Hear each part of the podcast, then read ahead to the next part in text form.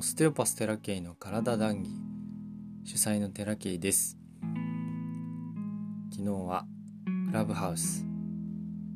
楽しかったな。あっという間の1時間。えっと対談でね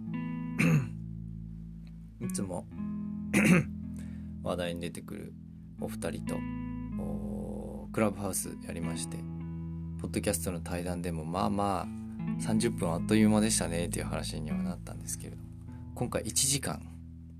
1時間もあっという間だった。やっぱり LINE でやり取りするよりも何て言うかこうリアルタイムで出てくる、まあ、LINE もリアルタイムなんだけどこうフィードがねバーって流れちゃう。コメントが流れちゃったりもするんでこう出遅れたりするんですけどクラブハウスだとそれがないからちゃくちゃレスポンスが早くて、えー、とても楽しかったし気づきというかもう何て言うかこう自分の中でねもう悶々としているところが本当に表に出てくるというかそんな感覚でした。でえー、昨日ブログにも書いたんですけど急に膝痛くなってなんか前日から違和感はあったんですよね。したらあ急になんか歩く時にこう関節のところがすごい痛くなってで家に帰ってお風呂で自分の施術をしたんですよ。そしたら今度座骨痛くなってで今度下半身全体だるくなってしてえーと、右肩とか右腕左か。左腕とかもだらくなって。なんだこれって思いながら寝て起きたら超スッキリです。あの 後日後日昨日のポッドキャストを配信した後にめっちゃお二人に心配されてたらしく僕の声死んでたらしいんですよ。わかんないんだけど自分じゃ。えー今は自分でも昨日がやばかったっていうことをね、えー、自覚しております。今はきっと声がクリアなはず。なんか気分も爽やかで。すで、えー、昨日の夜はうちの妻とまあその今後のこととか今どうするかみたいな話をバーバーバーバー喋ってで自分の中に気になったこととかベラベラと喋って「もうないの?」とか言われたり。あ出てきたら喋るわみたいなそういう関係性に少しずつなりつつあるのでとても今あ楽です。なんかもう肩の荷が下りた、えー、ような感じがしましたね。はい。で今日は朝起きてたまたま猫うちの猫を見てね感じたことを話してみようかなと思います。でうちの猫保護猫2匹いてキジトラと三毛猫がいるんですけど、まあ、三毛猫はまあスリスリボンで、えー、スリスリスリスリしてきて夜もねちゃんとぐっすり寝てくれて邪魔せず。あのすごく可愛らしい。でちょっとこうふっくらし始めてるんでちょ食事気をつけなきゃとは思いつつも、えー、ご飯欲しいっていうからまあ少量でもねちょこちょこあげるんですよ。でキジトラの方がねすごいわがままなんですよね。わがままっていうかもう我が強いっていうの。自分は腹減ったんだから、よこせご飯よこせみたいな感じで、うちの妻の髪の毛をブチブチって引っ張ったりするんですよ、寝てる時に。それがね、かなり睡眠妨害のもう一つの原因。息子もそう、息子は、あ起きなくなりましたね。きっと施術きっかけだと思うんだよな、本当に。もう、1週間ほど、あの泣き叫んでないですね、夜で。嬉しい。で、えー、今度猫が起こし始めたっていう話をしてて。でふとねあの迎え入れた時のことを思いついて思い出したんですよ。昔です。過去のことですね。で迎え入れた時に兄弟猫だったんですよ。2匹で兄弟で同じキジトラの男の子があいたんですよ。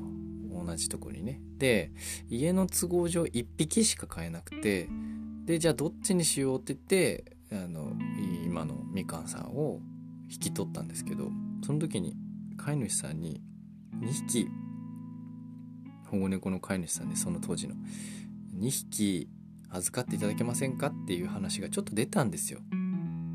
でいやもうどうしようもないくて、まあ、結果その1年後にもう1匹もう隠れて飼うんだけど 保護猫をね。でもあの当時2匹預かっといたらよかったなって何度も思ったんですよ。もう5年前ぐらいかな。あの兄弟で一緒にいるとすごく仲良く穏やかに過ごすことができるみたいな話をよく耳にするし実際そうだったのかもしれないんですけどふとねふとあの時もし保護猫2匹で兄弟で迎え入れてたらって考えた時に変わんねえわって思ったんですよね。きっと。これみかんはみかんのままだなこれ。でちょっと思ったんですよ。もし2匹だったとしてもこれやってんなって思ったんですよね。逆に。昔はそうじゃなかったんですよ。昔は2匹迎え入れてたらきっと穏やかなんだろうなって思ってたんですけど今ふと猫を見た時にそのもし 2, 2匹迎え入れたとしたらうーん変わんねえなって思ったんですよ。これってその多分どんなことにも当てはまる気がしてて過去もしもああなったらってよく考えるじゃないですか人間って。もしもああなったらってないんですよ。未来はありますよ。未来の選択肢はいっぱいあるんだけど過去振り返ってもしああだったらっていう選択肢はもうないんですよ。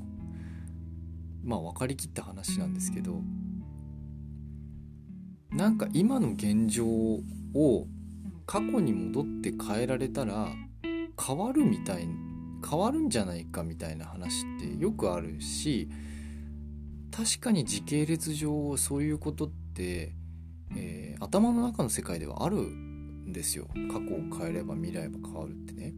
でえーとまあ、今の中に過去も現在も未来も含まれてるんで確かに過去が変われば未来は変わるんだけれども変えられるのって今この瞬間しかないんですよね。でもしもってないんですよ。もし過去が変わったらとかってないんですよ絶対に。でもしあの時っていうのもないんですよ。その時の最良の選択しかないんですよね。何が言いたいかっつったらまあそんなこと考えるだけ無駄だよっていうのをね 言いたいんですよね。僕は結構昔のことをこう思い返してしまうのでもしあの時例えば結婚してなかったらとかもしあの時あの就職先があそこだったらとかもしあの時ちゃんと思いを伝えていたらとかもしあの時ああいうことをしてなかったらとかなんかいっぱいその過去のもしあの時ああしてたらっていうのかああしてなかったらとかっていうのを思い出しちゃうんですよね。でもその猫を見てあ変わんねえわって思った瞬間に全部変わんねえわになったんですよ。不思議と。もしあの時ああだったとしても今こうだわみたいな。だ今こうだわしかないんですよね。結局のところ。で過去を変えるには今変えるしかないんですよ。これね難しいのかな。難しい話なのかもしんないけど。今変わったら実は過去の出来事の捉え方も結構変わっちゃったりするんで。で過去って大体大体の大体の全てのことが全部今に通じてるので。じゃあ今不幸な人はどうなんだって言ったらいやいや過去の出来事全部確かに今につながってるんだけど今変われば過去の捉え方も全部変わるんであの時の不幸が今の幸せにつながることはできるんですよ。絶対に人間。これは確実だと思う。僕もめちゃめちゃ辛い時期とかあったけどその辛い時期があるから今っていうのを感じられるようになるんで今が変われば。それが分かんないんですよ。その当時って。大変すぎるから。だけどちゃんと未来をある程度見据えて、えー、今どうするかっていうのを最良の選択し続けてたら絶対その時の辛いも思いっていうのは未来に行った時に振り返ったらあれがあったからっていうのが絶対出てくるんだよね。っていうのをすごい思います。あれとかこれとか結構抽象的な 代名詞使っちゃってるけど。そんなことを猫を見て思いました。ふと。だから改めてねやっぱ今今なんだなと。いうのを感じます。あ猫が爪研ぎしてる。はい。ということで今日の談義はここまでです。ご視聴ありがとうございました。毎朝8時に配信しておりますので、お時間ある時にぜひお聴きください。またね。